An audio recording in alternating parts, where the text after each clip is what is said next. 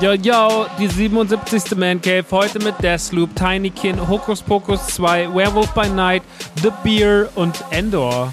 Oh Gott, ist das viel. Was machen wir denn da?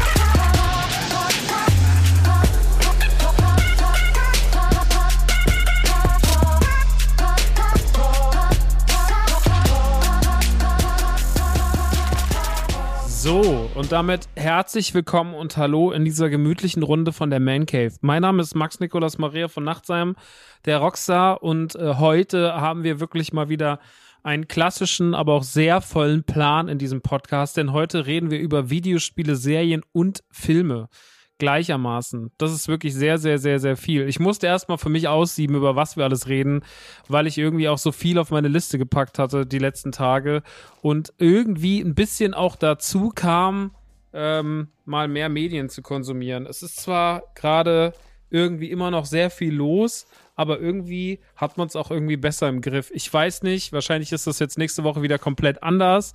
Ich habe heute Morgen erfahren, dass meine Mama Corona hat äh, was bedeutet, dass sie, nachdem sie letzte Woche Urlaub hatte, diese Woche auch ausfällt. Das heißt, zwei Wochen in Folge bei einem Team von drei Leuten, eine fällt weg. Ist nicht so einfach, aber auch das wird bewerkstelligt. Hey! es, ist, es ist manchmal einfach so. Ähm, nun gut, will ich aber gar nicht damit groß äh, rumjammern, sondern will ich eigentlich direkt irgendwie zum, zum Punkt kommen. Ähm, weil heute wirklich viel auf dem Plan steht.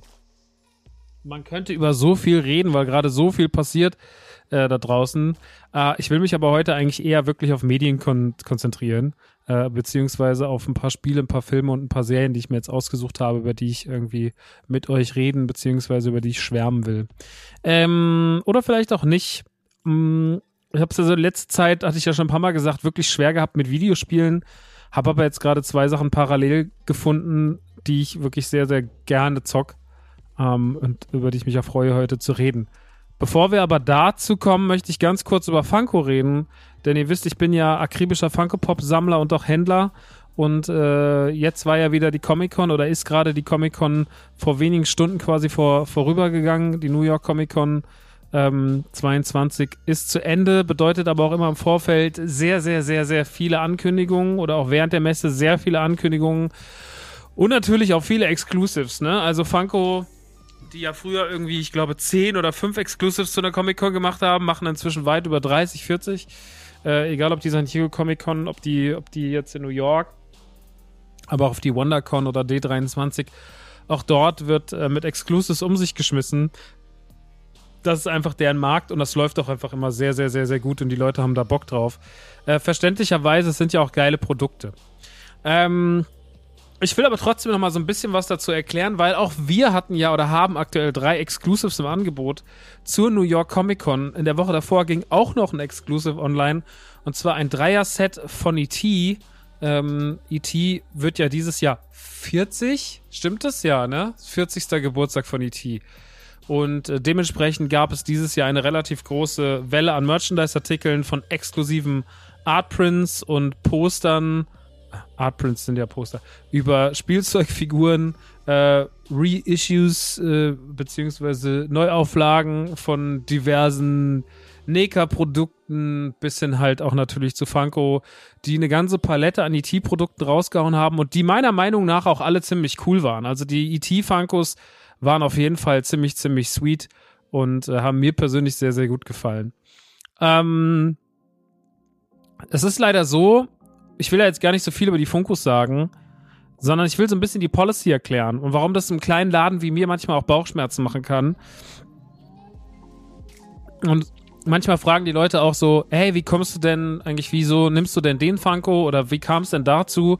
Und ich will heute so ein bisschen dieses Exclusive Game erklären über das ich ja sehr glücklich bin, dass wir da einer der Händler sind. Also ich meine, es waren jetzt irgendwie, glaube ich, sechs oder fünf Händler in Deutschland, die Exclusives von der Comic-Con bekommen haben. Und wir waren einfach einer davon. Und das ist natürlich irgendwie mega geil, wenn du dann halt neben Amazon und, und, und GameStop stehst so. Also wenn dein kleiner Pipi-Laden dann einfach damit spielt in dieser Liga.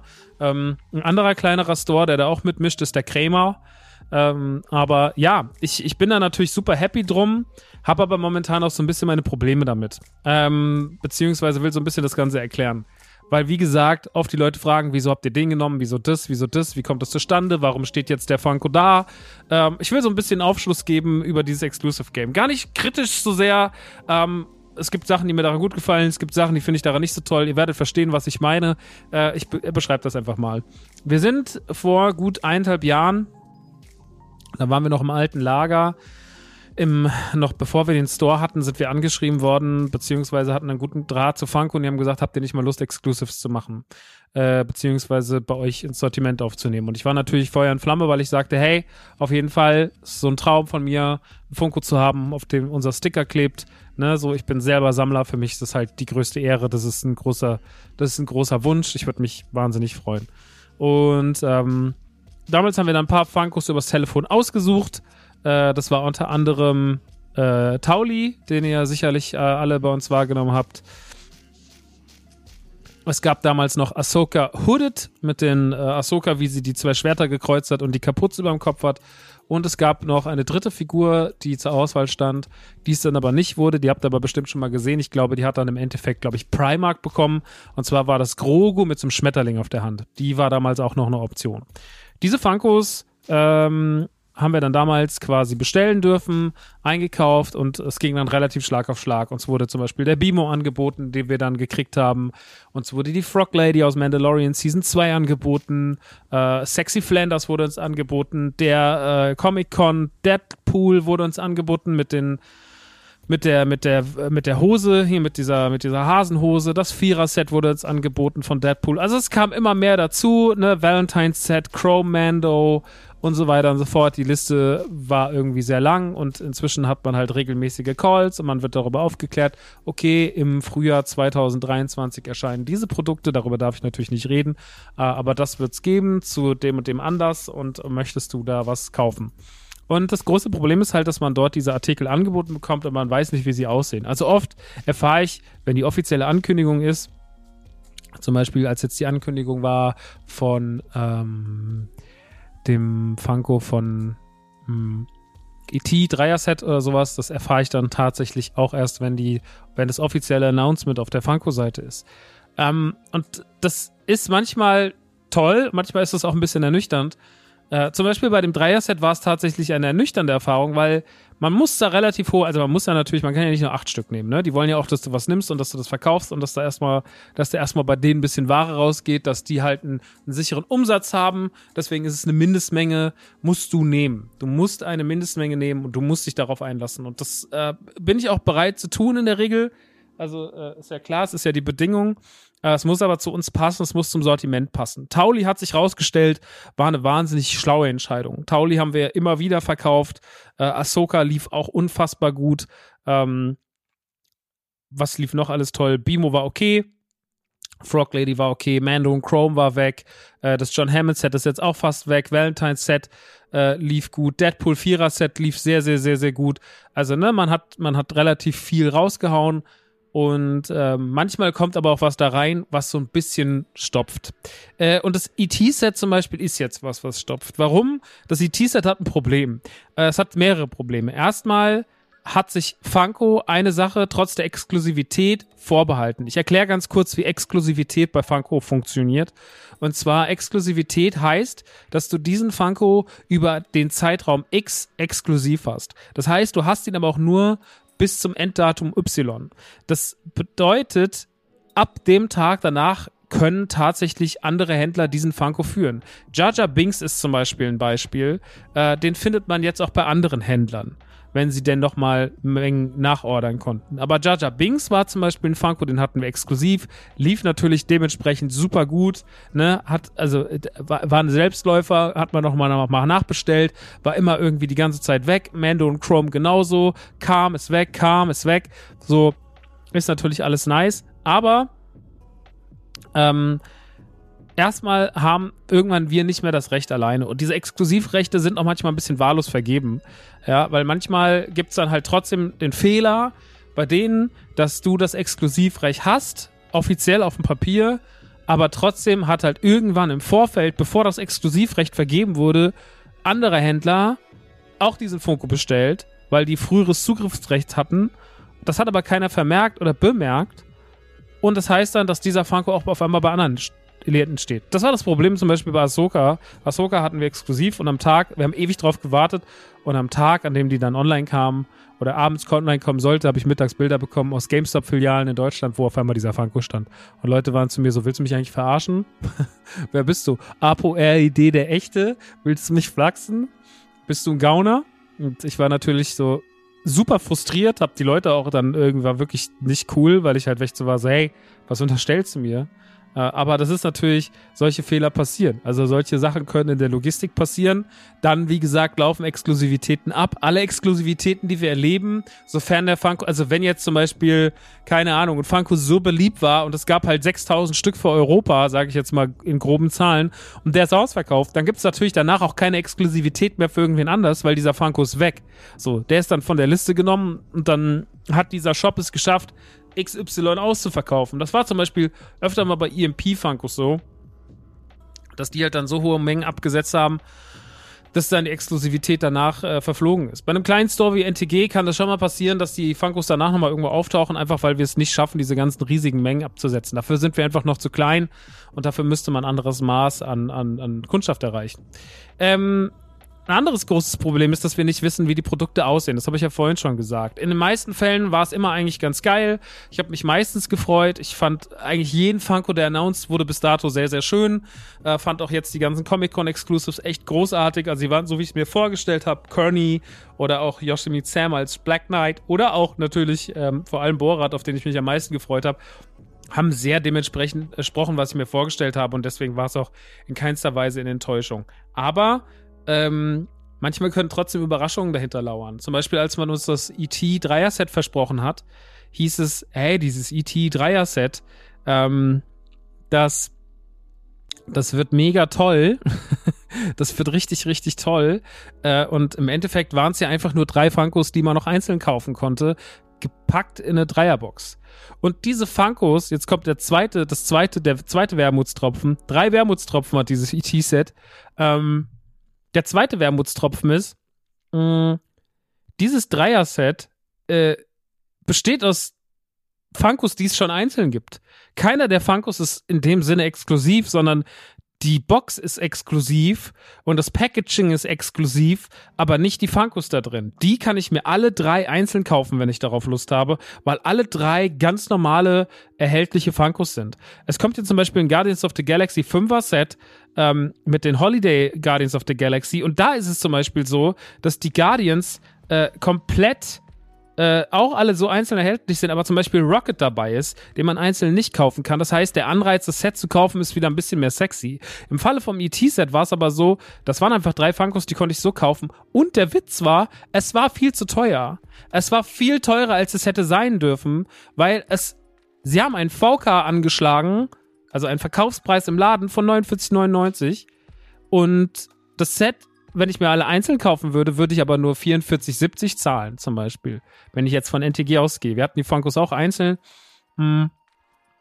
Und da mussten wir alle einzeln kaufen oder kauft man alle einzeln und die Leute würden billiger damit wegkommen. Ja. Und haben die Figur noch in einzelnen Packungen. Und wie sollst du das auf dem Markt begründen? Und sowas weißt du halt im Vorfeld nicht. Ne? Du kriegst keine Bilder gezeigt, du kriegst keine Informationen, ob das Exclusives sind, ob das ein Set, ein Bundle ist. Diese Informationen bekommst du nicht. Und jetzt gerade in der Lage, wo wir alle irgendwie ein bisschen mehr auf unser Geld gucken, weil wir alle irgendwie sehr, sehr viel Angst haben vor Inflation, Nachzahlungen, den Sachen, die noch anstehen, Unkosten, Fixkostenerhöhung und so weiter und so fort. Da sind wir noch unfreiwilliger bereit, ein 40, 50 Euro Set zu kaufen. Ähm, ein einzelner Franco dann schon eher. Mhm. Aber das wusste man halt einfach nicht. Ich habe gedacht, wir kriegen irgendwie was Geiles, Exklusives, Tolles, was sonst niemand hat. Und ähm, dann kommt noch die dritte, das dritte Problem dazu, was ich angesprochen habe, und zwar, dass Funko Europa sich inzwischen auch vorbehält, bestimmte Exclusives bei sich selber im Shop zu listen. Deswegen seht ihr manchmal auch Sachen, die es dort gibt, auch, also die es bei uns gibt, auch dort.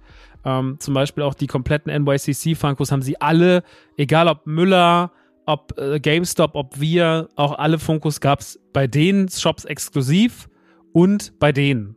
So. Und das haben sie auch bei E.T. gemacht, das haben sie bei der Frog Lady gemacht, das haben sie bei John Hammond gemacht und bei vielen anderen Produkten. Auch bei dem Stitch, den wir jetzt bekommen, der ist da schon wieder ausverkauft, aber da, daran sieht man halt, das große Problem ist, ne, das kann dann halt so einen kleinen Shop, den noch nicht so viele Leute auf dem Schirm haben, kann man das ein bisschen ner äh, nerven. Und ähm, wenn dann natürlich das ET-Set auch noch drei bis vier Wochen vorher dort erscheint, äh, in, auf der Seite von denen, ja, dann wird es natürlich noch ein bisschen nerviger und dümmer. Und ähm, ja, dann, dann fängt der Verkauf relativ schnell an zu stagnieren und dann sitzt man auf relativ vielen Sets fest und das nervt einen leider ganz schön doll. Und jetzt hat man erstmal die Ware da stehen und ich glaube, Funkos sind Produkte, die immer einfach irgendwann so rausdümpeln und rausgehen und die man immer irgendwie los wird. Aber man will ja natürlich trotzdem irgendwie geilen Scheiß verkaufen und die Leute anreizen und dann ist es doch irgendwie nervig, dass äh, das Probleme sind, die dabei entstehen können. Ähm, aber ich glaube, das ist einfach ein Problem, was viele Händler haben. Ich wollte es einfach mal erklären, wie die Exklusivität zustande kommt, wie bestimmte Entscheidungen zustande kommen, weil, äh, ja, man kriegt ja schnell mal irgendwie unterstellt, ihr wollt uns über den Tisch ziehen oder was macht ihr da? Habt ihr den überhaupt exklusiv? Und äh, wir sind ja auch als offizieller Händler bei denen gelistet. Das kann man auch sehen, wenn man zum Beispiel auf den ET Funko klickt oder auf den Borat Funko, dann steht halt so für Germany, ähm, äh, Austria und Swiss steht dann halt einfach, stehen dann wir drin. Also wir sind komplett offizieller Händler. Ich glaube, da gibt es nichts dran zu rütteln. Wir werden ja auch ständig bei denen verlinkt und angezeigt und sowas, wenn neue Waves kommen, wo wir Sachen von denen exklusiv haben. Deswegen, das passt alles. Aber natürlich äh, verstehe ich auch, wenn Leute sagen, sag mal, mit Exklusivität, das ist ein bisschen undurchsichtig. Und ja, es ist definitiv undurchsichtig. Also es ist auf jeden Fall ein sehr, sehr nerviges Problem. Aber ähm, ich glaube, das wird man nach und nach optimieren. Mein Einkauf wird natürlich präziser. Ich gucke natürlich nur nach, Funkos, wo ich wirklich sage, so, hey, den werden wir tausendprozentig los. Dinge, die so nischig sind, die irgendwie so ein bisschen weirdo sind, äh, wo ich mir nicht sicher bin. Ähm, das war zum Beispiel so, uns wurde ganz lange diese, diese, diese, diese Krokodilsfrau angeboten, exklusiv aus, äh, aus Moonlight die in der letzten Folge erst auftaucht. Ich weiß den Namen gerade nicht mehr. Und äh, die war dann halt, äh, das war mir zu unsicher, weil ich einfach nicht wusste, wie sie aussieht. Ich muss sagen, der Funko sah toll aus, äh, hatte zwar wahnsinnig nervigen Wackelkopf, also mit einer der schlechtesten Wackelköpfe, die ich jemals bei einem Funko gesehen habe, weil sie den nicht also den haben sie nicht horizontal, sondern vertikal angebracht, sodass ihr Gesicht so rausspringt. Also es sah ziemlich albern aus aber es war trotzdem ein sehr schön gemachter Funko. Hat dann der Kremer exklusiv gehabt und äh, ich habe den auch exklusiv beim Kremer dann mir selber für die private Sammlung gekauft. Schöne Grüße an den Kremer, kauft trotzdem bei NTG. Ne? Ihr, ihr wisst, wie es ist. Aber ähm, wenn die mal einen guten Exclusive haben, sei denen gegönnt. Die haben auch jetzt von der Comic-Con diese zwei Turtles-Funkos, diese Power Ranger-Funkos, haben die sich auch exklusiv gesaved. Und äh, die sind ganz cool. Also es gibt auf jeden Fall schlechtere Händler. Naja, also das ist so ein bisschen die Funko-Thematik. Ähm, ansonsten wird trotzdem momentan bei denen rausgeballert. Ich finde, es kommt ein guter Drop nach dem anderen. Es gibt wirklich Sachen, die so cool sind, so speziell sind. Ich habe mir auch jetzt später ein paar Sachen mitgenommen. Ich hatte dieses, dieses Der Pate VHS-Set mitgenommen, was wirklich wunderschön war. Äh, die Exclusives jetzt eh alle von der, von der Comic-Con. Ähm, jetzt kommen bald die Sopranos, Funkos und so weiter und so fort. Also, ey, da kommt wirklich viel geiler Scheiß raus und deswegen, ähm, ich freue mich einfach dass da so viel ähm, nicer Kram geht und ähm, bin immer noch ein sehr großer Fan dieses Produktes. Ich werde öfter mal gefragt, wann ich glaube, wann der Funko-Hype endet. Ich glaube, Funko hat den Zeitpunkt eines Hypes überwunden, schon vor ein paar Jahren. Ich glaube, so die ersten paar Jahre, so bis 2017, 18 hätte das noch kippen können. Sie haben aber das Level einfach weitergehalten. Sie haben jetzt auch mit Soda eine zweite Produktlinie, die unfassbar erfolgreich ist, die sehr, sehr gut läuft, auf die die Leute abfahren. Da haben sie ja sehr, sehr lange rumgemacht. Sie haben ja irgendwie gehofft, dass es äh, die blöden Dorps werden oder Vinyl oder keine Ahnung. So, sie hatten ja verschiedene Sachen, Candy Rock, aber jetzt im Endeffekt sind es die Dorps und auf die Dorps können sich, äh, die, die, Gottes Willen, nicht die Dorps. Also natürlich sind es die Sodas und darauf können sich die Leute sehr, sehr gut einigen. Ist ein Produkt, was bei uns auch extrem gut läuft. Die Huma Soda war sofort ausverkauft letzte Woche äh, oder auch ähm, Yondu war auch sofort ausverkauft. Also ähm, es ist schon, es ist schon auf jeden Fall krass, was da so inzwischen geht. Naja, so viel dazu. Ähm, ich würde dann jetzt aufhören, über Funko zu reden und ähm, würde euch aber trotzdem natürlich, wenn euch das ET-Set interessiert, jetzt kennt ihr die Geschichte dazu äh, oder auch die Exclusives, guckt es euch mal an. Die sind wirklich sehr, sehr, sehr, sehr, sehr, sehr, sehr schön. Ich bin sehr, sehr happy damit und ähm, ja, freue mich auf die nächsten. Als nächstes steht auf jeden Fall noch dieses Jahr ein Stitch an. Und ich glaube, dann war es das dieses Jahr schon fast mit Exclusives. Ich muss mal gucken. Ähm, es geht auf jeden Fall dann nächstes Jahr weiter. Da habe ich auf jeden Fall schon die ersten zwei bis drei, glaube ich, schon bestellt. Ja. Ähm, aber da darf ich nicht drüber reden. Freut euch einfach drauf. Ähm, einer ist auf jeden Fall ziemlich, ziemlich, ziemlich, ziemlich, ziemlich fresh und war eine Figur, die, die dieses Jahr sehr, sehr viele Menschen mochten. Naja, gut. Ähm, dann Haken an Funko und wir kommen mal zu Videospielen. Ein Thema, was die letzte Zeit hier ein bisschen zu kurz kommt. Ich habe die letzte Zeit so ein bisschen, also ich habe mir jetzt erstmal die OLED Switch gekauft, weil die jetzt endlich erhältlich ist. Ähm, die war ja sehr, sehr lange einfach überall ausverkauft. Ich weiß gar nicht mehr, wann die rauskam. Anfang des Jahres, Ende des letzten Jahres. Ich habe keine Übersicht mehr. Auf jeden Fall, die OLED-Switch mit dem OLED-Display war ja gefühlt überall vergriffen und man war die ganze Zeit so, okay, äh, was, was ist eigentlich los? Kriege ich die auch nochmal irgendwann zu Gesicht? Jetzt langsam tauchen ja wieder Xboxen und, und Switchen auf. Äh, PlayStation 5 ist immer noch ein rares Gut, aber zumindest eine Xbox Series X kann man sich jetzt schon mal ein bisschen leichter beschaffen und eine Switch OLED auch. Ähm, ich habe mir dann erstmal jetzt die OLED Switch gekauft, habe die jetzt fit gemacht.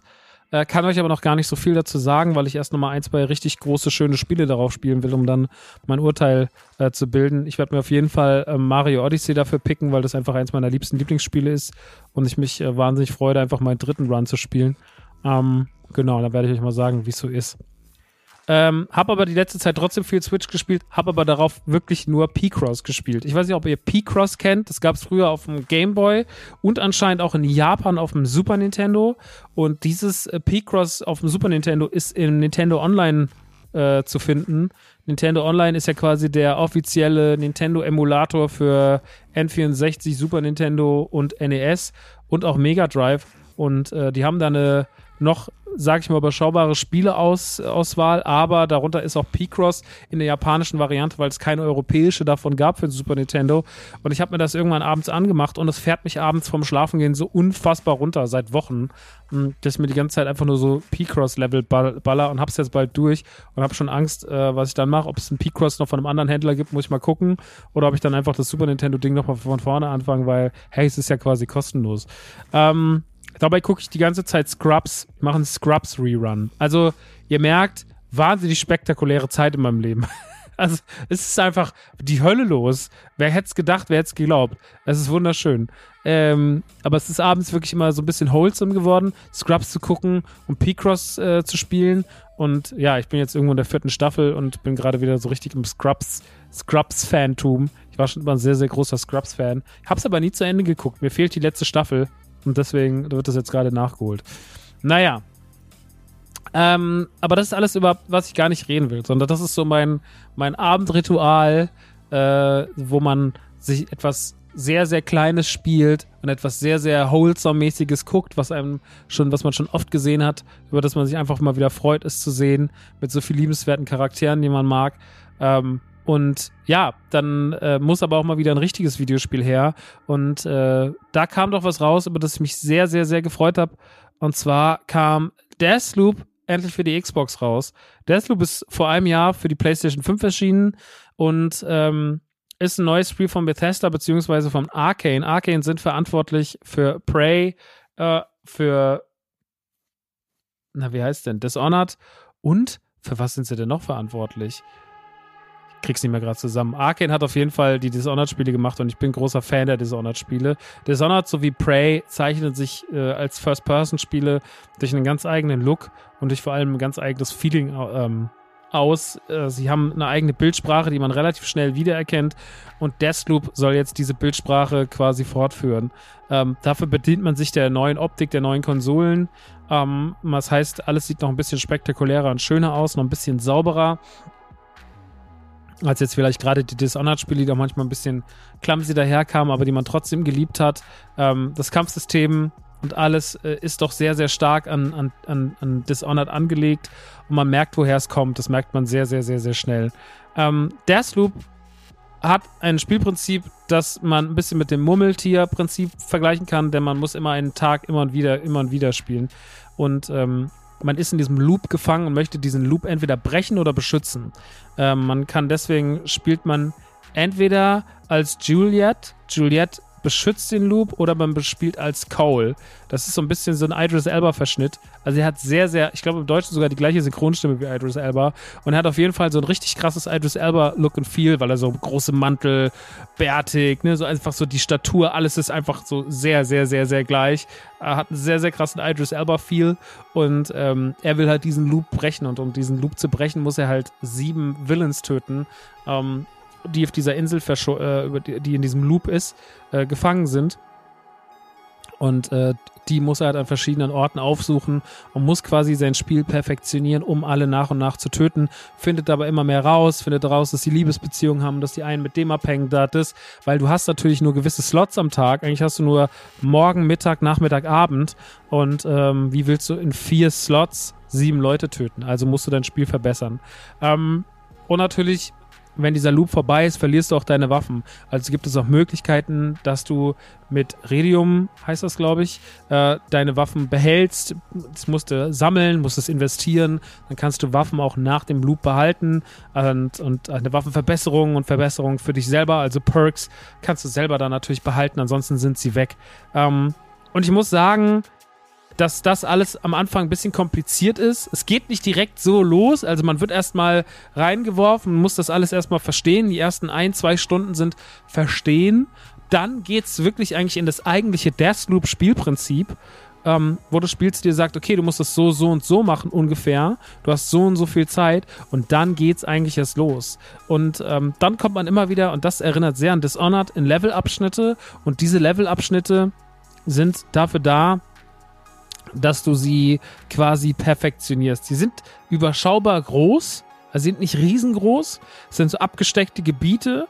Du bist irgendwann auch sehr, sehr mächtig und sehr, sehr heimisch in diesen Gebieten und du musst für dich lernen, wie du was löst. Und je nach Tageszeit verändern sich auch die Szenarien. So, ähm, diese Karlsbucht zum Beispiel am Anfang, die ist morgens noch ganz schön und abends ist die total verwahrlost. Und es sind auch verschiedene Türen auf, verschiedene Protagonisten, Antagonisten stehen woanders rum. Ähm, es gibt verschiedene Aufgaben die Villains sind dann nicht mehr da. Also es kann sich alles sehr, sehr verändern. Und man muss diese Spielwelt für sich so ein bisschen lernen zuzuordnen. Man muss die Spielprinzipien ein bisschen erlernen. Wie gehe ich mit meinen Waffen um? Wie verhält sich das mit dem Radium, dass ich die Waffen auch behalten kann? Und das muss man erstmal alles lernen.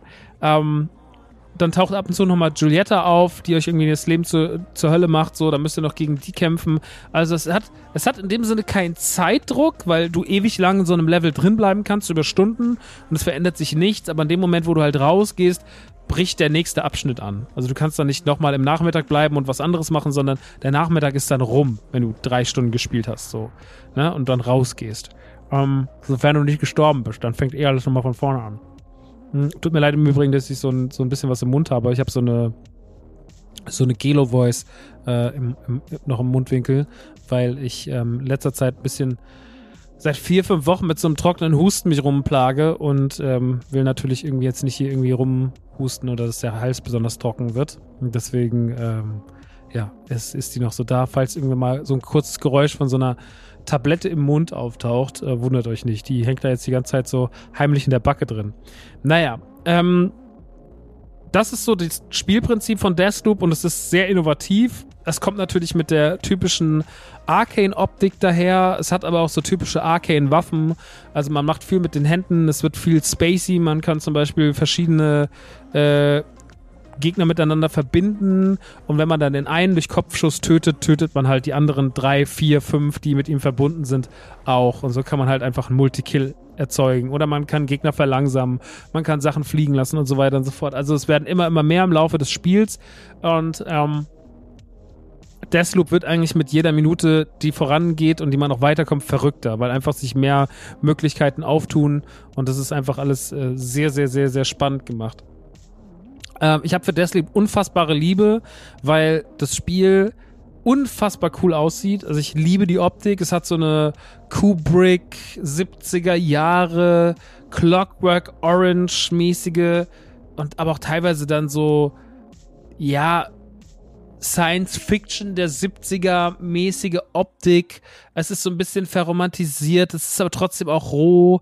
Es spielt mit Gewalt. Also es hat sehr viel aus dieser Kubrick-Ära, was es so mitbringt, was das komplette Level und Game Design angeht. Also da hat es ganz, ganz, ganz viel, hat aber dann trotzdem auch diese sehr modernen, sehr jungen Charaktere mit Cole und Giulietta, die so ja, die halt wirken wie eigentlich Actionhelden von heute und die da drin irgendwie so ein bisschen fehlplatziert schon fast wirken, aber irgendwie auch gar nicht. Irgendwie matcht das alles gut. Auch die ganzen Masken, alles wie so alle irgendwie so miteinander interagieren. Die Dialoge, es hat was sehr, sehr eigenes. Die Deathloop-Welt ist auf jeden Fall eine ganz eigene, tolle Sci-Fi-Welt, die mir extrem gut gefällt und ähm, die auch manchmal so ein bisschen so was No One Lives Forever-mäßiges hat, auch durch die Musik. Man ist so ein bisschen in dieser 60er, 70er Jahre Spy-Music Music. Also man ist so ein bisschen James Bond, Austin Powers, No One Lives Forever, so dieser Vibe schwingt die ganze Zeit mit. Und äh, in der Inszenierung finde ich das ein Top-Game. Ich finde den Einstieg, also der, Einstieg, der erste Einstieg, der Einstieg, Einstieg, Einstieg, ist erstmal easy. Und dann, wenn man in diese Deathloop Welt geworfen wird, also in diese richtige, jetzt bist du im Loop und jetzt musst du lernen, mit den Tagen umzugehen, dann finde ich es sehr kompliziert. Und dann muss man sich da erstmal zurechtfuchsen. Und ich habe jetzt sehr lange damit Zeit verbracht, mich erstmal in dieser Welt zurechtzufinden. Aber ich komme immer besser damit klar und finde es immer faszinierender und immer toller und immer eigensinniger. Und deswegen habe ich unfassbare Liebe für Deathloop und finde es einen ganz, ganz tollen, innovativen, großartigen First-Person-Shooter, den ich euch wirklich nur ans Herz legen kann. Ich mag die Idee total gerne. Ich bin noch ein bisschen mit diesem Tagesprinzip überfordert. Ähm, das hat mich aber auch damals schon bei Majora's Mask genervt, auch wenn Majora's Mask wirklich mit Zeitdruck funktioniert und das hier nicht wirklich Zeitdruck ist, sondern halt, du hast halt nur die vier Abschnitte und in denen kannst du so viel Zeit verbringen, wie du willst, aber dann sind sie auch rum, dann geht neuer Tag los und man muss es halt perfektionieren. Ähm, das ist aber spannend zu lernen und auch spannend selber zu sehen, wie man das langsam immer mehr alles schnallt und auch immer mehr die Dinge miteinander verbindet und zusammenbringt.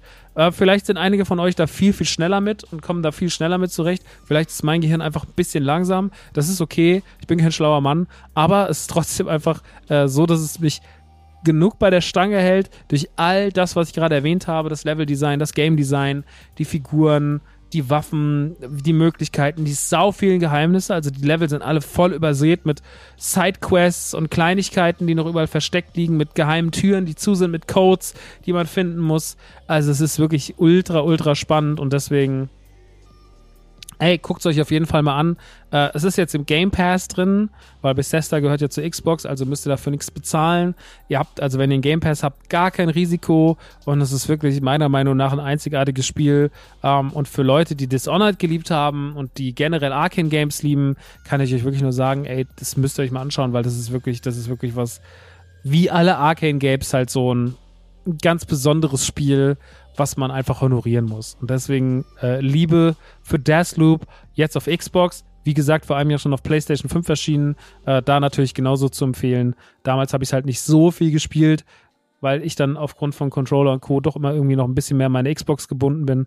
Aber ähm, großartiges Spiel und äh, sollte man auf jeden Fall als First-Person-Arcane-Fan auf jeden Fall ausgecheckt haben. Das nächste Spiel ist aber nach der sehr, sehr aufreibenden Deathloop-Stimmung dann doch was, was einen ein bisschen runterfährt. Und zwar ist die Rede von Tinykin. Tinykin ist ein Spiel, das ist auch im Game Pass. Ich habe es jetzt auch auf Xbox gespielt. Ich weiß gar nicht, für was es das noch alles gibt. Ich glaube, es gibt es aber noch für alle Konsolen. Und Tinykin hat eine ganz süße kleine Idee. Äh, es ist ein, ihr kommt aus dem Weltall und landet auf einer, auf einem Planeten, weil man euch sagt, es gibt da was, die Menschen kommen gar nicht von diesem Planeten hier, sondern die kommen eigentlich von was anderem. Und dann landet man natürlich auf der Erde. Man ist aber ganz klein und ähm, landet eigentlich in einem Haus, also in einem Familienhaus. Und ich liebe das ja eh, wenn man Videospiele erlebt aus der geschrumpften Sicht. Ne? Also wenn wir keine Ahnung, wenn Küchen irrational groß sind und wenn äh, alltägliche Situationen auf einmal zum Abenteuer werden. Das fand ich ja schon immer geil. Da gab es ja mal dieses Harry's Humongous Adventure oder so auf dem Super Nintendo. Also so Liebling, ich habe die Kinder geschrumpft mäßig. Und das weißt du doch, da habe ich damals. Mh, hm, ich bin da nicht weitergekommen. Ich weiß nicht mehr warum, aber ich bin relativ schnell im Spiel nicht weitergekommen. Und dann habe ich bei Nintendo angerufen. Ja, weil Nintendo damals noch die Nintendo Hotline hatte und ich war so, keine Ahnung, wie alt war ich? Neun, zehn, irgendwie sowas. Ähm, also sehr, sehr klein und hab dann dort angerufen vom Festnetz aus und habe gesagt, Mama, Mama, Mama, ich muss jetzt mal telefonieren. Hab mir das Telefon genommen, hab dann die ganze Zeit angerufen, hab das den Leuten versucht zu erklären, was das für ein Spiel ist und die haben natürlich auch keine Anstalten gemacht, mal zu sagen, so, hey, wir haben das nicht, sondern die haben halt versucht, irgendwie dieses Spiel in ihrer Datenbank zu finden und keiner hatte dieses Spiel. Also es war einfach nicht vorhanden, weil es halt einfach irgendwie noch nicht weil es zu frisch draußen war oder weil es halt einfach gar nicht so ein großer Titel war, dass es so eine Komplettlösung in der Hotline hatte oder whatever. Also das war einfach nicht vorrätig. Aber bis man diese Information hatte, dass es dieses Spiel bei denen nicht gibt, ne? Aber bis dahin mussten erstmal irgendwie, mussten erstmal eineinhalb Stunden rumgehen. Und das hat meine Mutter dann ziemlich gefreut, als ich gesagt habe, ich habe eineinhalb Stunden mit der Nintendo Hotline telefoniert, die dann irgendwie, keine Ahnung, einem 50 Cent Pfennig gekostet hat die Minute oder sowas, war dann äh, nicht so billig. Naja, war auf jeden Fall eine gute Zeit. Ähm, daran erinnere ich mich gerne, daran musste ich dann auch gestern denken, als ich Tinykin angefangen habe. Aber jetzt zwei Level hinter mir und das hat mich sehr, sehr runtergefahren nach einer anstrengenden Runde Deathloop. Ähm, ihr seid nämlich dieser, dieser kleine, süße Mensch, der hat so eine Paper Mario Optik, also wenn der sich dreht oder sowas, ist das, das ist eigentlich nur so eine Fläche, ne? Ähm, und der hat so kleine Viecher dabei. Ich weiß jetzt gar nicht mehr, wie sie heißen, aber es sind so kleine einäugige Viecher, die haben verschiedene Eigenschaften und die könnt ihr einsetzen. Einige können einfach was bewegen, andere können sich stapeln, andere können explodieren und so geht es immer weiter und so weiter. Und ähm, mit denen könnt ihr verschiedene Abschnitte des Levels erreichen. Ihr habt dann so eine Open World quasi oder so ein, ja, sagen wir mal so ein Levelabschnitt wie bei so einem guten alten Rare-Spiel. Ja, ihr kommt rein und dann seid ihr zum Beispiel am Anfang des ersten Levels so ein Wohnzimmerartig. Da gibt es dann eine CD-Player und einen Fernseher und VHS-Rekorder und verschiedene Regale und Pflanzen und so. Im äh, zweiten ist es dann wie so eine Art Biozimmer. Da gibt es dann verschiedene Terrarien, da gibt es dann auch mal irgendwie ein Forschungsglas, keine Ahnung. Also gibt es so, so Mikroskope und so weiter und so fort. Und darin muss man verschiedene Gegenstände finden, um quasi die Rakete fertig zu bauen, äh, damit man wieder von diesem Planeten abhauen kann. Und diese Teile braucht ihr. Und dabei werdet ihr so ein bisschen begleitet. Ihr habt noch so einen kleinen Menschen, so ein kleines Vieh, das ihr dort trefft, das euch immer sagt, okay, jetzt musst du das machen, jetzt musst du das machen. Und ihr bewegt euch dann relativ frei in diesen Leveln und ähm, setzt die Viecher ein, schiebt das dahin, schiebt das dahin, lasst da was explodieren, stapelt euch da hoch, geht dahin. Und so Spiele gibt es ja immer mal wieder und ich habe das schon relativ lange äh, installiert gehabt. Aber gestern war dann der Initiator das Knöbelbröt, das ist ein Kumpel von mir, ähm, dass der das in seiner Story erwähnt hatte und sagte so, hey, du musst es mal auschecken oder ihr müsst es mal auschecken, das ist eines meiner Lieblingsspiele dieses Jahr. Ich finde es so toll, ich finde es so wholesome. Und äh, dann habe ich es ausgecheckt und war wirklich, eigentlich wollte ich nur kurz reingucken und gucken, ob er recht hat oder nicht recht hat, aus meiner Sicht. Und äh, ich war aber ganz schnell davon gefangen und hatte dann ganz, ganz viele Spaß und bin dann irgendwie so viel zu spät ins Bett, erst um halb vier oder sowas. Und ähm, das lag einfach daran, dass es so gut gemacht ist, dass es mir einen Vibe geweckt hat, der, ja, ich weiß gar nicht, wie ich sagen soll. Ich hatte irgendwie so das Gefühl von einem guten früheren Rare-Spiel oder von einem guten Nintendo-Spiel, ohne dass es halt Nintendo ist. Also es hat sehr, sehr viel Liebe fürs Detail. Es hat sehr, sehr viele schöne kleine Gags. Es ist überhaupt nicht hingerotzt. Und was ich vor allem mag, es ist super gut im Gameplay. Es ist nicht besonders schwer, es ist nicht super anspruchsvoll, aber es macht einfach unfassbar viel Spaß. Und dieser ganze, das ganze Look and Feel und diese, diese, auch diese Paper Mario Optik, die dann auf den 3D-Flächen so ein bisschen bricht und so ein bisschen eigensinnigen Grafikstil mit sich bringt. Ähm, das ist, gefällt mir alles sehr, sehr, sehr, sehr gut. Und ähm, fühlt sich einfach sehr schön an. Also es ist einfach ein sehr schönes Spiel, in dem man sich verlieren kann, wo es keine wirkliche Bedrohung gibt. Man kann jetzt nicht in dem Sinne groß sterben, sondern man kann mal wo runterfallen, dann kommt man halt wieder am anderen Platz raus, aber verliert jetzt seine Gegenstände nicht. Die Steuerung mit den kleinen Viechern ist super easy. Das ist ja meistens immer so ein Totschlagargument, wenn oder ja, das ist meistens was, was dann so ein bisschen äh, für schlechte Stimmung sorgt in solchen Spielen aber ähm, in dem Fall überhaupt gar nicht. Ich finde es ich find's total schön, ich finde es total sauber erzählt und hatte damit wirklich ähm, eine Menge, Menge, Menge Spaß und ähm, werde es auf jeden Fall auch mit großer Begeisterung weiterspielen. Das ist auch, wie gesagt, im Game Pass und ich kann es euch wirklich nur empfehlen. Tinykin heißt es, T-I-N-Y-K-I-N, steht aber nochmal in den Show Notes und ähm, total tolles Ding. Wirklich, wirklich, wirklich, wirklich schön, wirklich sweet, wirklich einfach klein, wholesome und so ein Spiel, wo man sich so einmümmeln kann, wo man sich so einfach freut. Auch sehr familienfreundlich. Ne? Also jetzt natürlich Deathloop jetzt nicht so unbedingt, aber Tinykin macht echt richtig, richtig Bock.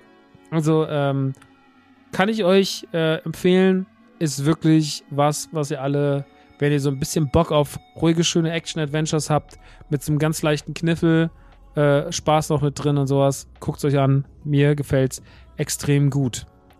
Gut, und das soll es von den Spielen heute gewesen sein. Äh, ich glaube, das sind zwei sehr schöne Tipps, Deathloop und Tinykin.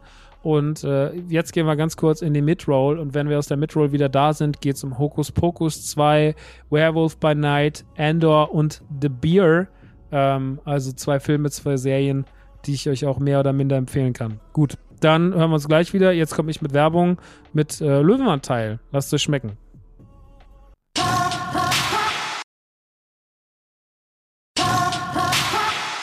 So, und damit zurück aus der Werbung. Ähm, viel Spaß mit Löwenanteil. Ich mag es wirklich sehr gern.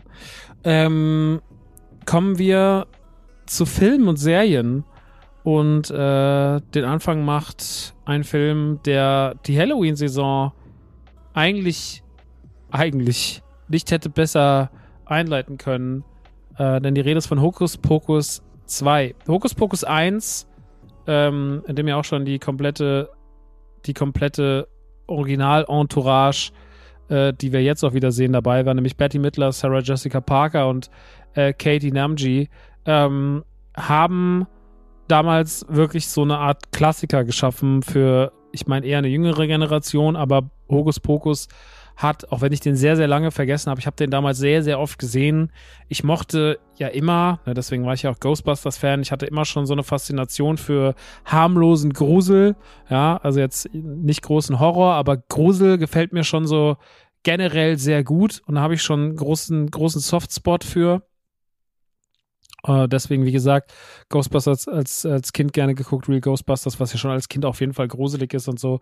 Und ähm, der Film hatte ähnliches. Er hatte so drei Hexen, die irgendwie zurückkommen, nachdem sie irgendwann mal verflucht wurden und weg waren und die jetzt zurück auf die Erde kommen, mh, hm, um quasi Rache zu nehmen und äh, in Salem wieder sind. Und dieser Film hatte unfassbaren Charme. Die drei Mädels haben damals super gut interagiert, hatten einen tollen Vibe, hatten äh, tolle Kostüme.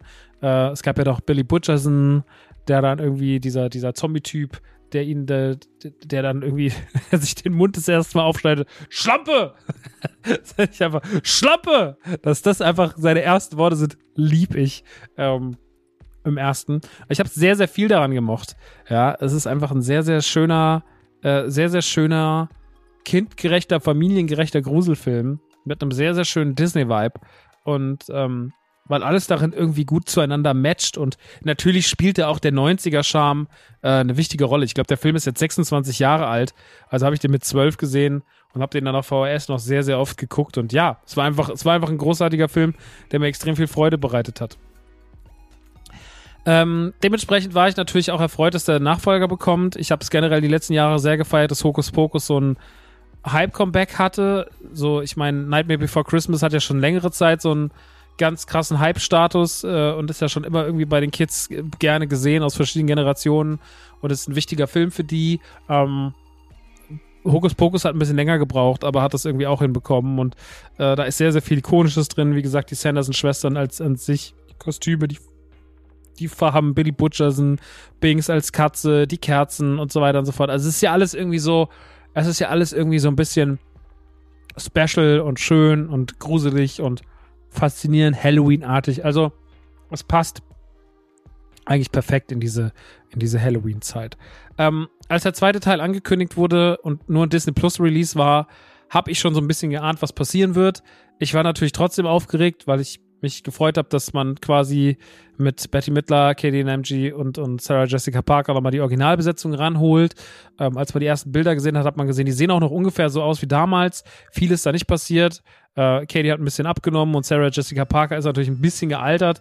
Äh, Betty Midler sieht fast auch genauso aus wie damals, was ich sehr, sehr gut finde als Winifred. Ähm, aber der Vibe hat irgendwie so gut hingehauen und das hat meiner Meinung nach auch optisch ganz gut funktioniert. Als der erste Trailer auf der D23 gezeigt wurde, fand ich den auch ganz sweet. Ich war aber auch so ein bisschen emotionslos. Ich war so, ey, ich guck mir das an Und was habe ich zu verlieren? Ne? Die Filme erscheinen bei Streaming-Anbietern. Das ist jetzt eine Disney Plus-Produktion, der kommt nicht ins Kino. Ähm, ich muss dafür nicht meine Couch verlassen. Das sind irgendwie 80, 90 Minuten, die gucke ich mir den an. Und wenn der cool ist, haben wir einen coolen zweiten Hokuspokus. Und wenn der nicht so cool ist, dann haben wir immer noch einen ersten coolen Hokuspokus. Ne? Also, das ist der Deal. Und äh, tatsächlich ist letzteres auch eingetroffen. Ich finde den zweiten Hokuspokus leider ähm, mittelmäßig, mittelmäßige Katastrophe. Ähm, das liegt nicht unbedingt an den Sanders-Schwestern, die machen das noch so gut sie können. Ähm, und matchen auch noch da am besten und hauen auch noch am besten hin, was den Vibe des Films angeht. Ich muss aber sagen, dass alles andere drumherum so eine 0815 scheißegale Kackgeschichte ist. Ähm, die war es zwar bei Hocus Pocus 1 auch, aber irgendwie hatten da alle mehr Charme. Es hatten irgendwie alle, es waren mehr Emotionen im Spiel. Er war emotionaler erzählt. Er war auch ein bisschen gruseliger erzählt. Irgendwie war das alles so, ja, es war alles irgendwie runder, schöner, mehr Kino.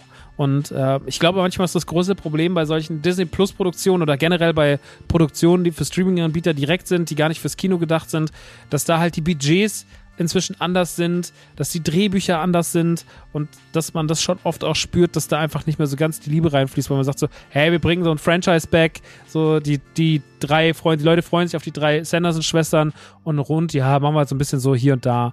Und das hier und da fühlt sich halt ein bisschen an wie so eine Disney-Produktion, wie iCarly oder keine Ahnung, so diese typische Disney-Produktion, von denen es halt viel zu viele gibt und ähm, das matcht leider nicht. Also ich finde Hokus Pokus 2 in der Hinsicht leider eine Vollkatastrophe, wenn man das Ganze drumherum sieht. Ähm, die Inszenierung von Salem ist okay, aber es ist alles nicht so richtig, es hat alles nicht so diesen, die Story ist auch so ein bisschen, also sie plätschert mir, ich meine, ich erwarte nicht viel Story, aber die ist mir zu fahrlässig geschrieben. Die plätschert mir zu viel vor sich hin. Und äh, da hätte ich einfach nach so einem ikonischen ersten Teil, der heute wirklich irgendwie natürlich auch ein bisschen romantisiert wird, aufgrund dieser ganzen 90er-Thematik, aufgrund des 90er-Hypes, aufgrund dieses früher war alles besser im hiesigen, ne, so steht Hokus Pokus heute auf einem hohen, hat einen hohen Stellenwert, aber ich muss sagen, der zweite Teil funktioniert einfach aufgrund von ja, all diesen modernen Elementen nicht. Ähm, es ist einfach an viel zu vielen Ecken scheißegal erzählt.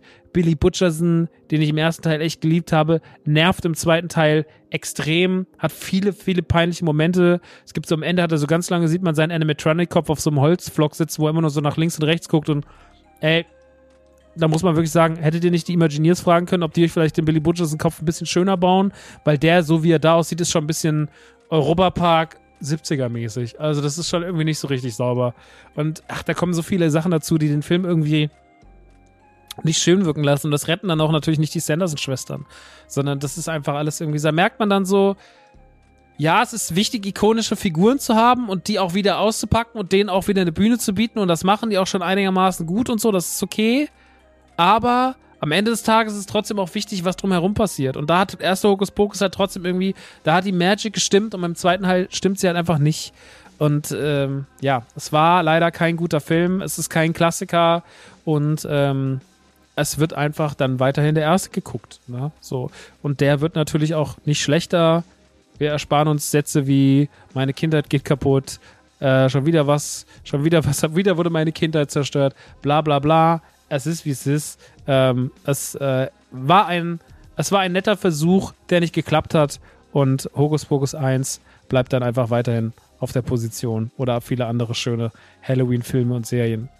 Ähm, eine zweite Halloween-Produktion, die rausgehauen wurde, kam aus Marvel, aus den Marvel Studios. Und die habe ich gar nicht kommen gesehen, so richtig. Davon habe ich das erste Mal überhaupt auf der D23 auch erfahren. Und zwar ist es Werewolf by Night. Ich muss mir noch mal ganz kurz die, die die äh, Informationen dazu aufmachen, um auch jetzt hier das Richtige zu sagen. Werewolf by Night ist ähm, eine Schwarz-Weiß-Produktion, ähm, die IMDb-Ratings sind ganz gut, sehe ich gerade.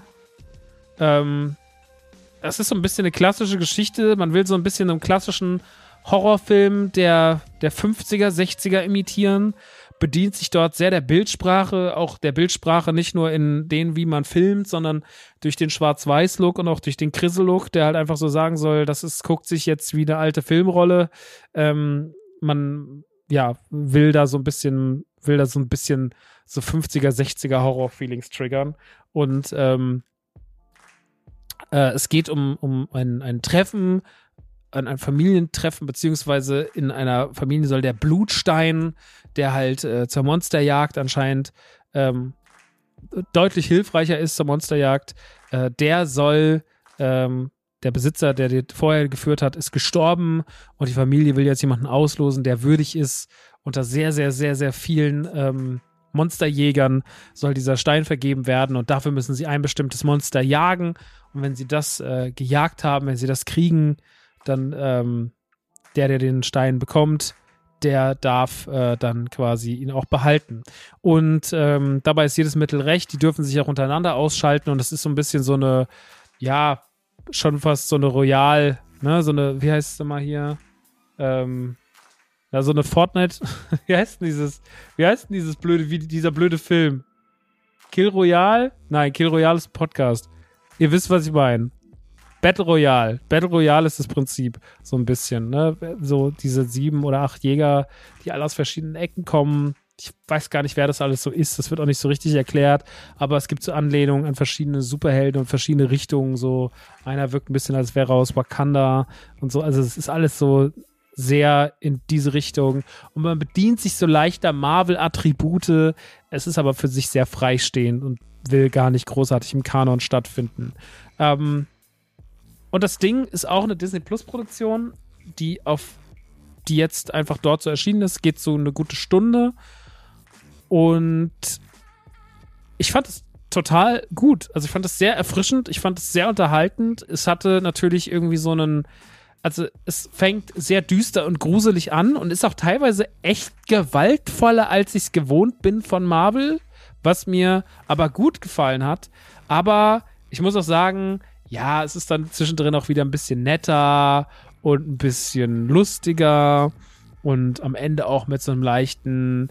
Ähm, also Jesse vom 99, 999 Happy Rides Podcast hat in ihrer Story gesagt, ähm, ich finde, es ist wie, als hätten sich Taika Waititi und Quentin Tarantino die Hand gegeben.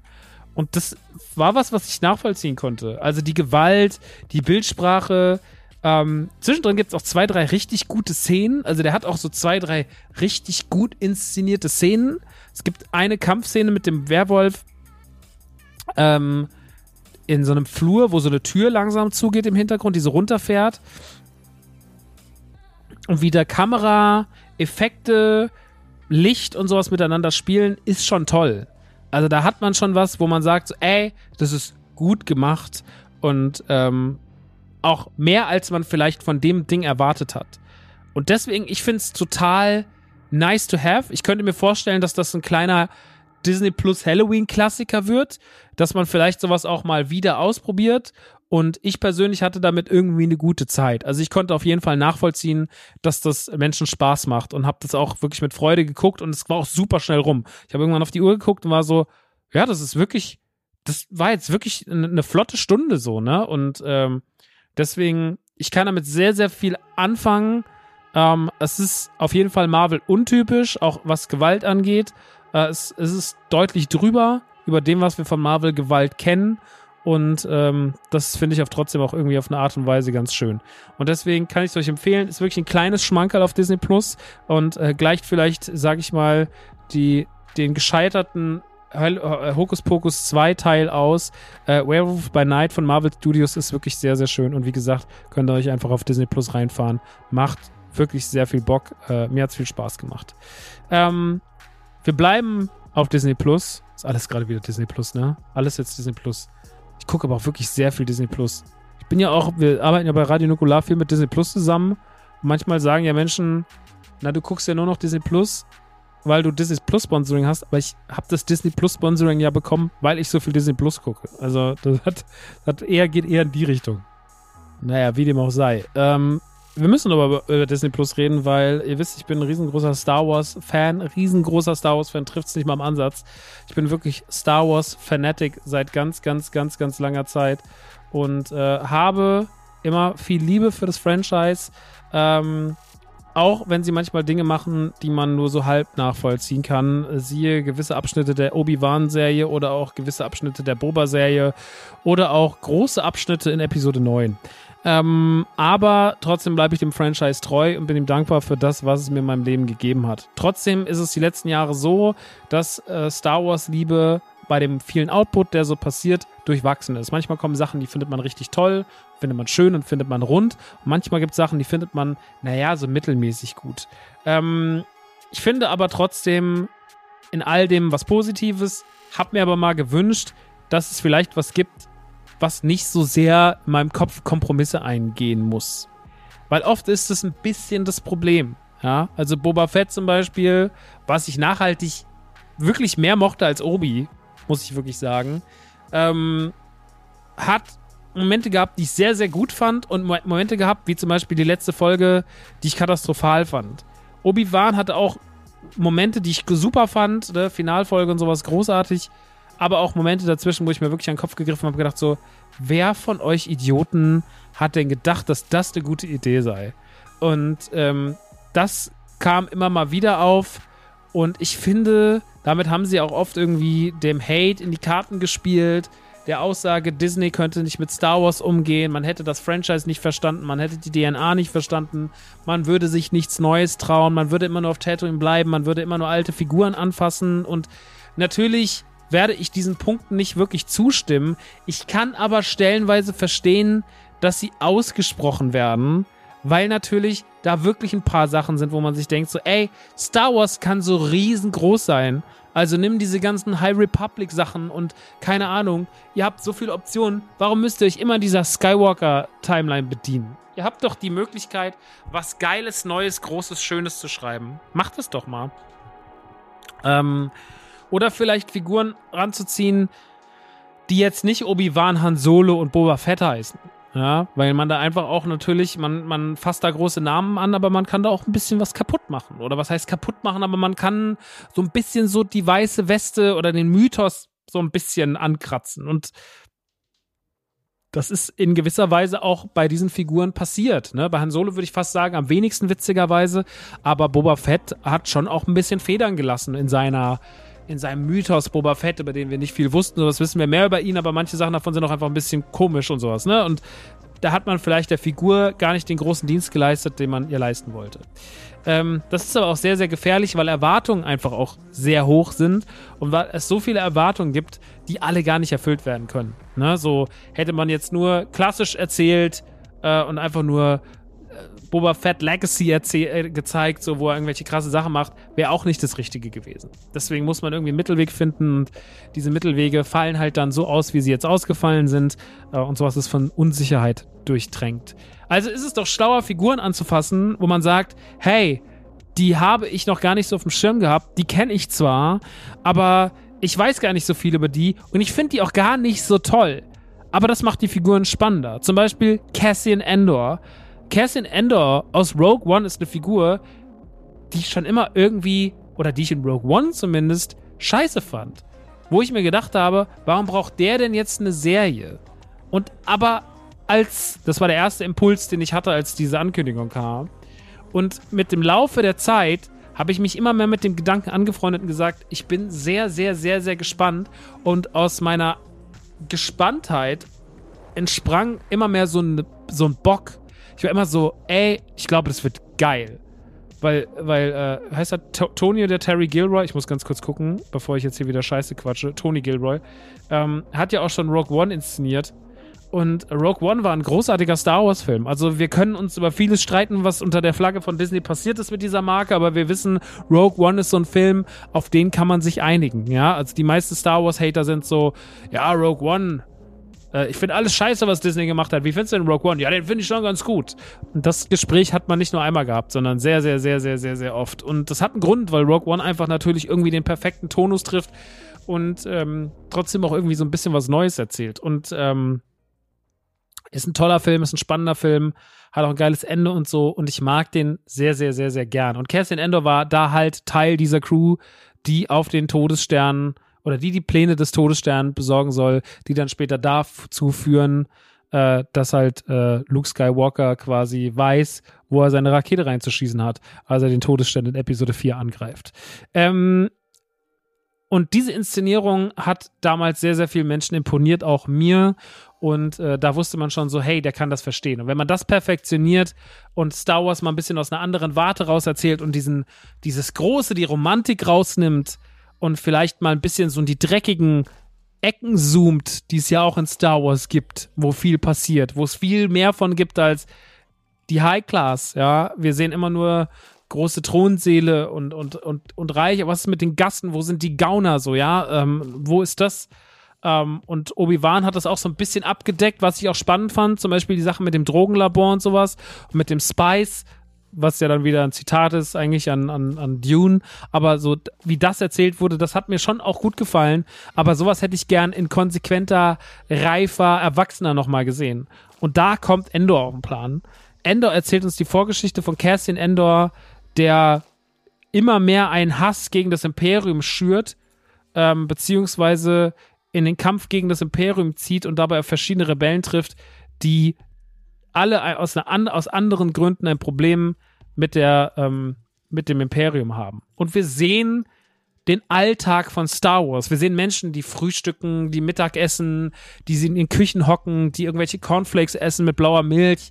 Wir sehen Bordelle, die auch als Bordelle benannt werden. Wir sehen dunkle Gassen, die mich mehr an Cyberpunk bzw. Blade Runner erinnern als an Star Wars. Ähm, wir sehen eine Düsternis, wir sehen relativ dollen Tonus, wir sehen viel Gewalt, wir hören Dialoge, wir hören viele lange Dialoge, Dialoge, wie sie noch nie in Star Wars waren und wir sehen einen ganz kleinen Ausschnitt aus Star Wars. Wir sehen nicht mehr riesige TIE Fighter Armeen, äh, die irgendwie durch den Himmel schwirren, sondern wir sehen eine Landschaft und Leute, die dort Angst haben und ein TIE Fighter der aber eine Bedrohlichkeit auswirkt, wie in manchen Filmen keine 500 TIE Fighter. Also hier wirkt ein TIE Fighter bedrohlicher als die verfickte scheiß Exodus Flotte von, von, von Palpatine in Episode 9, wenn er da auf, wie heißt dieser komische Planet, um Exegol ist. Also es ist kompletter Quatsch so. Aber hier ist es halt alles irgendwie so ernst und düster und klein und uh. Und das schaffen sie so gut und schaffen so eine neue Farbe für Star Wars und so eine neue Farbe Star Wars zu erzählen, dass ich hin und weg bin. Wir haben jetzt fünf Folgen gesehen und viele Leute beschweren sich so ein bisschen, dass das Pacing sehr langsam ist. Aber ich glaube, nichts kann gerade Star Wars besser tun auf lange Sicht. Und das werden wir merken, wenn die Staffel vorbei ist, als ein sauberes, schönes Pacing. Weil ein sauberes, schönes Pacing und sich Zeit zu nehmen und Figuren zu inszenieren und Figuren auf allen Seiten Charakter zu geben, ja, auf der Seite der Guten, die nicht nur sich gut anfühlen und auf der Seite der Bösen, die sich aber nicht nur böse anfühlen, das haben wir nicht mehr. Wir haben immer eine relativ klare Schwarz-Weiß-Formation, so, das sind die Bösen, das sind die Guten, das sind die Bösen, das sind die Guten, ohne dass wir Eindrücke davon bekommen, ohne dass uns Star Wars vermittelt, was jetzt eigentlich dahinter steckt, wieso das so ist, ja. Boba Fett hat da auch so ein bisschen seinen Dienst geleistet, zum Beispiel, als man dann die Tuskens gezeigt hat. Die Tusken waren in meiner Kindheit immer nur ein Trauma, die äh, äh, äh, mal so, okay, aber jetzt hatten wir dann durch Boba Boba Fett zum Beispiel viel mehr über die Taskens erfahren. Und das war ein super schöner Abschnitt. Das war einer der schönsten Abschnitte, die uns Boba Fett gegeben hat. So der ganze Tasken-Teil in Folge 2, das war wunderschön erzählt. Und das hat mich richtig, richtig happy gemacht. Und hier haben wir das die ganze Zeit eigentlich. Wir haben wunderschöne Bilder, die ganz ruhig sind, die ganz trocken sind, die wirklich mit Abstand wahrscheinlich filmisch das Beste sind, was wir in Star Wars je gesehen haben treffen auf Charaktere, die vielschichtig sind, die nicht einfach nur als gut oder böse zu verbuchen sind, sondern die Geschichten erzählen, die Geschichten haben, die sie auch teilen, trifft auf diesen typischen Star Wars Charme, dieses kleinteilige, dieses aus, aus Müll irgendwelche Gegenstände machen, aus einer Polaroid-Kamera auf einmal ein Navigationssystem basteln und sowas. So, so dieses ganze, wie erzählt man Star Wars? Einen wunderschönen mit B2EMO, einen wunderschönen Druiden eingeführt, der stottert und der sowas sagt wie, ich kann lügen, aber dann verbraucht ich mehr Akku, so, weil Lügen ihn so anstrengt. Und wir kriegen so viel tolle Figuren, so viel herzerwärmende Geschichten vor uns präsentiert, die alle interessant sind, die wir es alle sehen wollen. Wir kriegen eine Bösewicht auf den Tisch gelegt, der überhaupt nicht so, also der wird ja gespielt von, jetzt muss ich noch mal ganz kurz gucken, Alex Furnish, das ist Sergeant Kostak und, nee, Cyril Khan. Ich bin gerade verwirrt. Ist das jetzt hier? Ich bin verwirrt. Nee, es ist Cyril Khan, sorry. Äh, ich bin mit den Namen noch nicht so 100 Prozent äh, konform. Aber Cyril Khan, gespielt von Kylie Soller, der ist halt einfach so ein, ey, das ist ein super interessanter Charakter, weil er einfach überhaupt nicht als Bösewicht zu verbuchen ist erstmal. Also der hat, der ist anscheinend auf der Seite der Bösen, aber der ist damit total überfordert, dass er da steht. Und das ist kein Charakter, den wir uns angucken, den wir zuordnen können. Das müssen wir lernen. Auch Mon Mothma müssen wir erstmal lernen, irgendwie nochmal zuzuordnen. Und das macht halt alles so viel Spaß daran, dass wir in Endor ein erwachsenes Star Wars auf, äh, präsentiert bekommen, dass sich einfach, das zwar ganz klar als Star Wars identifizierbar ist, aber dass sich nicht anfühlt wie der ganze bunt, wie die ganze bunte große Star Wars Welt, die wir so kennen. Und das ist total schön. Es ist, als würden wir rauszoomen, weg von den Lichtschwertern und weg von der ganzen, von der, von der, von der glamourösen Seite von Star Wars, diese Space Romans, sondern wir gehen in die kleinen dreckigen Seitengassen rein. Wir sehen Menschen mit zwischenmännlichen Beziehungen, die um ihre Eltern trauern, die Sex haben, die äh, frühstücken, die irgendwie rauchen, die sich irgendwie schnell so ein paar Cupnudeln reinfahren, die in ihren Küchen sitzen. Und diese Star Wars-Welt kriegen wir präsentiert mit einer Düsternis von der imperialen Bedrohung, die einfach uns sagt, so hey, es fühlt sich einfach scheiße an. Und dieser der Grund, warum so eine Rebellion aufkocht, auch viel besser vermittelt. Und da ist Endor auf jeden Fall Spitzenklasse. Endor hat auf jeden Fall das Potenzial, die beste Star Wars-Serie zu werden, neben Mando. Mando lebt natürlich sehr viel vom Glamourösen. Mando lebt davon, dass es Star Wars ist. Mando ist Star Wars von der Pike auf. Mando ist ist, ist, ist Space Romance, ist, ist Comedy, ist äh, Sci-Fi, ist so dieses ganze, das, was wir in Star Wars so lieben, auf einem sehr, sehr, sehr perfekten Level. Also das klassische Star Wars-Feeling aus der klassischen Trilogie wirklich sehr, sehr gut eingefangen auf modernes, neues Level. Das ist das, was Mando ist. Und Boba und Obi-Wan hatten so ihre Probleme in der Zuordnungsbarkeit, aber Andor ist ganz klar als ein Gegenstück, als es liegt am anderen Ende von Mando auf der Skala, was, was den Flair und den Vibe angeht. Und das ist halt großartig.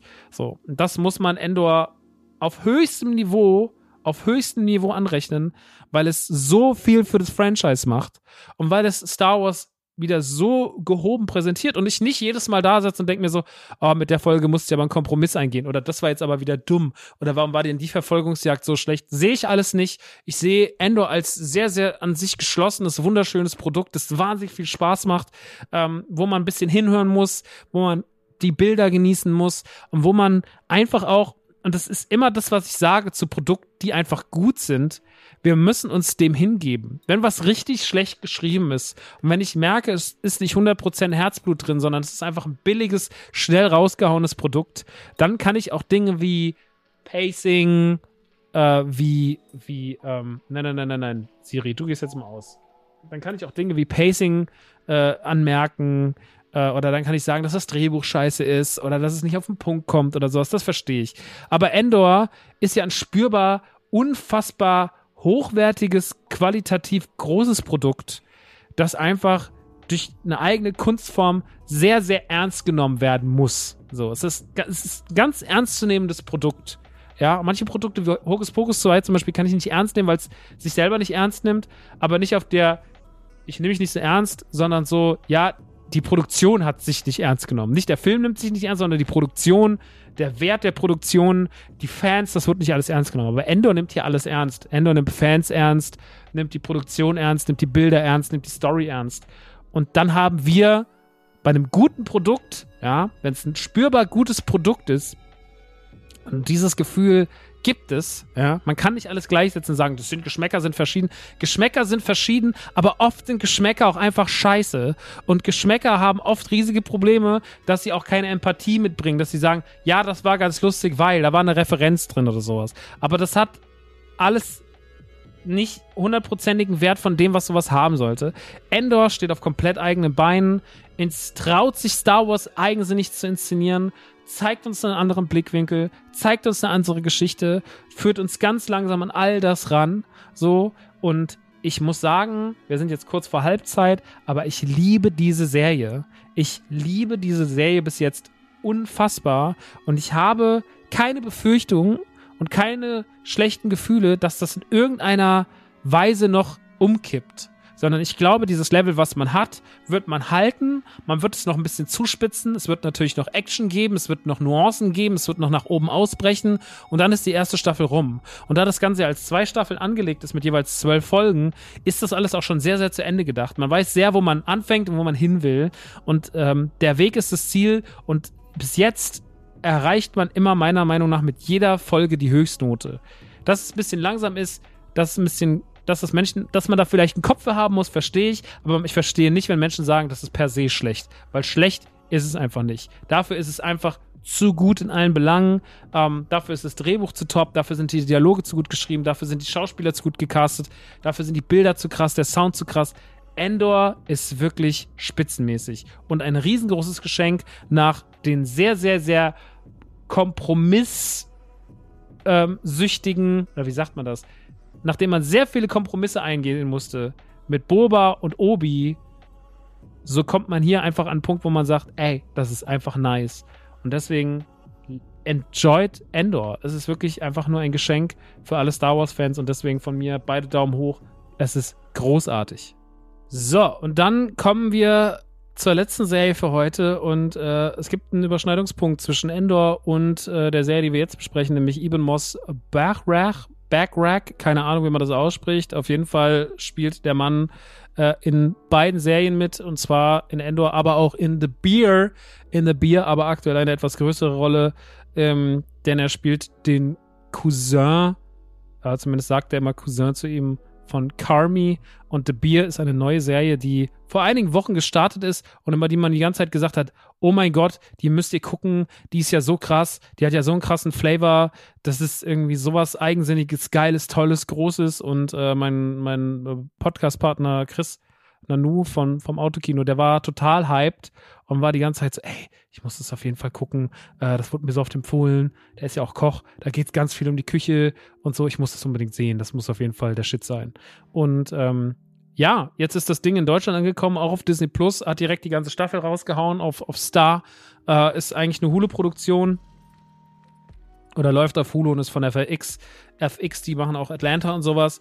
Und ähm, es ist eine Geschichte über einen Koch, ähm, über Carmi. Und Carmi erbt quasi ein Restaurant von seinem Bruder, von seinem Bruder, ich glaube, sein Bruder heißt Mike. Ähm, und der hat anscheinend ein riesengroßes Drogenproblem gehabt und generell viele, viele andere Probleme. Und äh, der hat sich deswegen erschossen einfach irgendwo in Chicago auf einer Brücke, äh, da wo auch das Restaurant liegt. Also das Restaurant liegt nicht auf einer Brücke, aber in Chicago. Der hat sich das Leben genommen und Kami hat jetzt diesen Laden. Und Kami war eigentlich mal Sternekoch. Kami war eigentlich mal äh, in einem der besten oder in dem besten Restaurant der Welt in New York war er tätig, in so einer ganz aufgeräumten, krassen Küche und hat dort halt irgendwie so äh, die wildesten Sachen gemacht, wie das halt so ist in so Sterneküchen. Also so auf Noma-Niveau. Und ähm, Noma ist ja das beste Restaurant der Welt aktuell, glaube ich. Äh, sagt man, ist in Kopenhagen. Ich war nicht dort, als wir in Kopenhagen waren.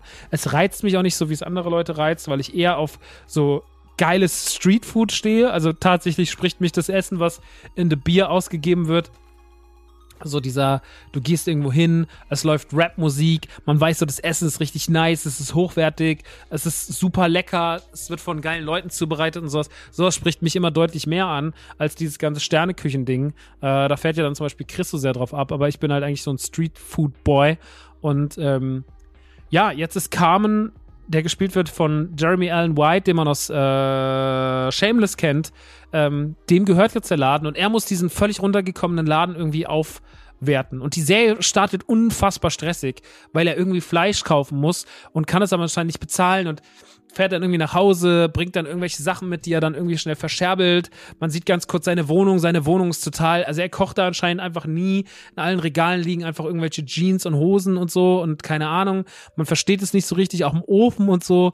Und ähm, es wird alles sehr, sehr schnell erzählt. Er soll dann Fleisch besorgen und ähm, es gibt halt in der Küche ein Team und das Team ist relativ chaotisch organisiert. Es gibt kein System so richtig. Und Richie, der Cousin, ähm, der gespielt wird von, von Eben Moss Backrack oder Bachrach, äh, der ist eher so ein bisschen so ein Störfaktor, weil der zwar so ein bisschen das Herz mitbringt und so Mikey quasi weiterleben lässt da drin und er hat da vorher schon drin gearbeitet, aber man merkt halt so, er hat halt gar keinen Bock auf eine Struktur, er hat gar keinen Bock auf irgendwie ein Konzept und deswegen ist sein Arbeitsanteil eher, sag ich mal, darauf konzentriert, vorne zu stehen, Scheiße zu labern und die Leute zu nerven.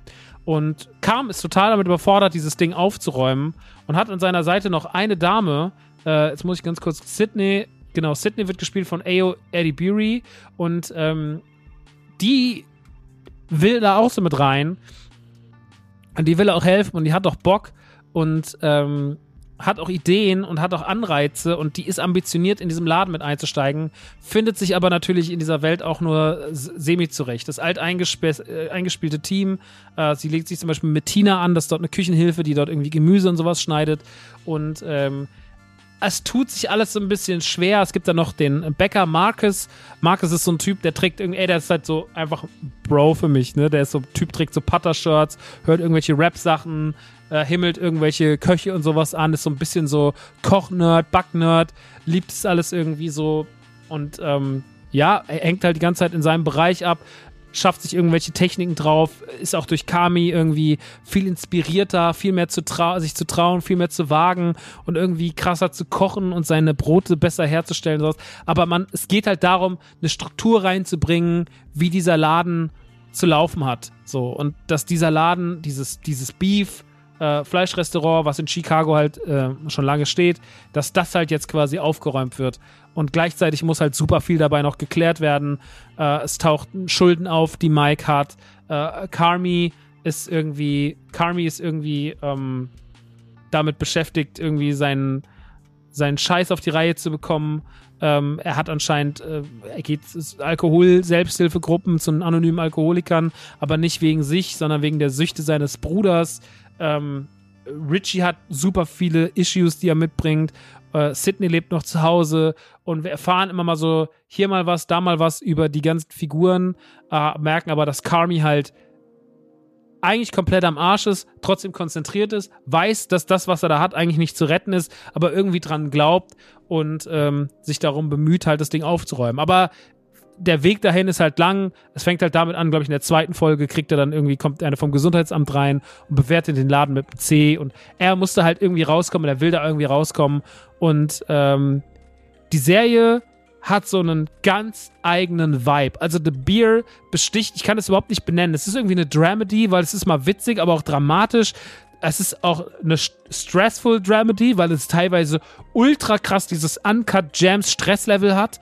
Und dann ist es aber auch so extrem und deswegen ist The Beer auch so gut, weil es so ein es hat eine Nähe zur Realität. Also vieles, was da passiert, können, könnte ich oder kann ich als jemand, der einen Laden hat, der auch viel Dramedy in seinem Leben hat, ja, der zwischen diesem ganzen Business auch noch irgendwelche Familiendramen zu besiegen hat. Ja, äh, weil ich zum Beispiel mit meiner Mama arbeite und meine Mama und ich halt einfach zwei super emotionale Menschen sind und wir haben uns regelmäßig in den Haaren und sowas.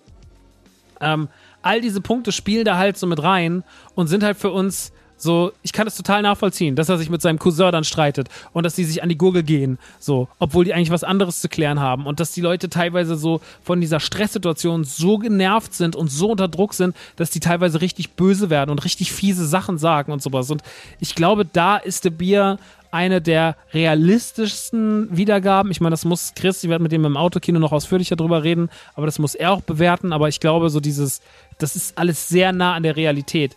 Der Stress, der Druck, dieses, du musst jetzt liefern, die Leute wollen essen, das Geschrei, die Kommunikation, das alles ist so super fühlbar und löst halt bei den ZuschauerInnen auch ein super krasses Stressgefühl aus. Aber es ist halt dieser gute Stress. Es ist halt so dieser geile, oh krass, dass ich das jetzt mit denen so durchlebe, Stress. Und dazwischen gibt es super gute Dialoge. Es ist zwischenzeitlich auch einfach mal sehr, sehr witzig. Gerade Richie hat natürlich viele gute Gags. Am Anfang ver veranstalten die so ein Match bei sich mit irgendeinem, so wie ist das, Bonebreaker oder sowas, irgend so so ein Mortal Kombat Abklatsch, ähm, äh, den sie dann bei, wo sie ein paar Spielautomaten bei sich haben und sowas. Ähm, Ballbreaker, Bo Bonebreaker, keine Ahnung. Auf jeden Fall, so gibt es auch noch so ein paar Referenzen in so Popkultur rein und sowas. Und aber alles nur so sehr rar gestreut und alles realistisch. Also nichts, wo man sagt, oh, das ist jetzt aber konstruiert. Und es ist einfach so, als würde die Kamera in so eine ganz, in so eine ganz echte, pure Situation reinzoomen, wo Leute in so einem Streetfood-Restaurant es irgendwie schaffen wollen und auch ihr Handwerk verstehen, aber einfach ihr Charakter ihnen im Weg steht. Und das ist The Beer.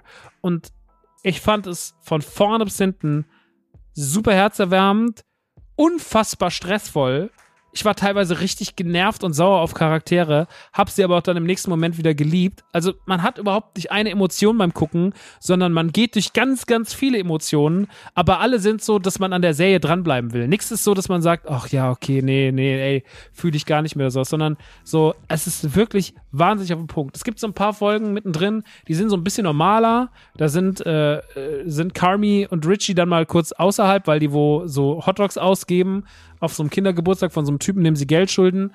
Und ähm, da wird es dann auch mal so ein bisschen fast schon Dave-mäßig, so ein bisschen klamaukiger, aber ansonsten ist man sehr viel da drin. Es ist sehr eingefärcht und äh, die siebte Folge ist ein absolutes Highlight, wenn es eine One-Shot-Folge.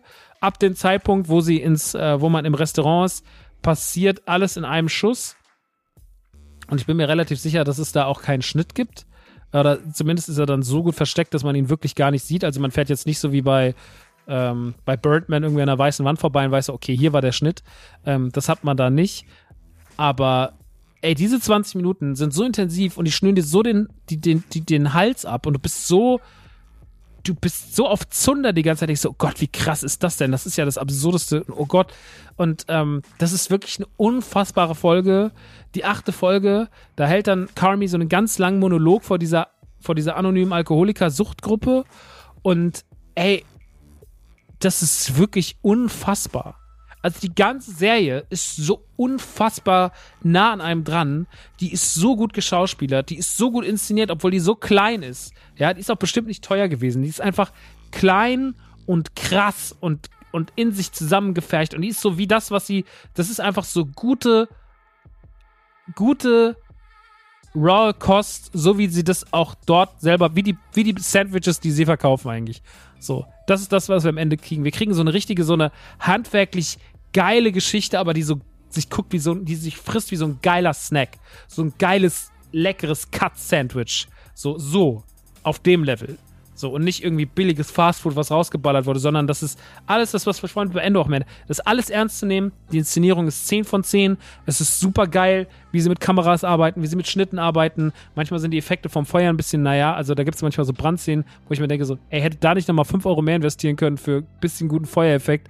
Aber sei es drum, scheiß drauf. Ansonsten ist das Ding Bombe äh, Jeremy Allen White spielt Kami so krass gut. Also man liebt den einfach. Man liebt auch einfach Richie super krass. Man liebt auch Ayo als Sydney unfassbar. Sie sind ganz tolle Figuren, machen das großartig. Lionel Boyce als Mark ist unfassbar. Also von vorne bis hinten eine geile Serie. Glotzt sich super entspannt weg, gibt acht Folgen, a 25 Minuten, nur die letzte geht 40 und ey, äh, must see, meiner Meinung nach. Absolutes must see. Großartige Serie. Ich bin total in love. Ich hoffe, es gibt eine zweite Staffel. Ich glaube, sie ist angekündigt.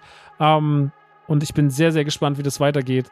Ähm, weil das hat auf jeden Fall richtig krasses Potenzial und ähm, ist mit eines der besten Sachen, die ich dieses Jahr geguckt habe. Deswegen check the beer. Es lohnt sich wirklich äh, abnormal. Es ist wirklich fantastisch. Nun gut, jetzt habe ich sehr lange geredet. 80 Minuten sind schon wieder rum äh, plus die Werbung. Deswegen erspare ich es euch jetzt und mache an der Stelle auch mal einen Schlussstrich. Äh, das waren auch wieder, wieder viele schöne Themen. Ich hoffe, ich konnte euch ein bisschen was mitgeben. Checkt mal Deathloop, checkt mal Tinykin. Beides im Game Pass erhältlich. Checkt auf jeden Fall äh, Endor aus, checkt The Beer aus, checkt Werewolf by Night aus und guckt euch gern auch nochmal Hocus Pocus 1 an. so, meine Lieben, das soll es für heute gewesen sein in der Man Cave. Ich war Maxe, wir hören uns in zwei Wochen wieder, dann wieder mit anderen tollen neuen Serien, Filmen und Spielen. Und jetzt ist erstmal Feierabend. Äh, bis bald. Passt auf euch auf. Kussi und Tschüssi.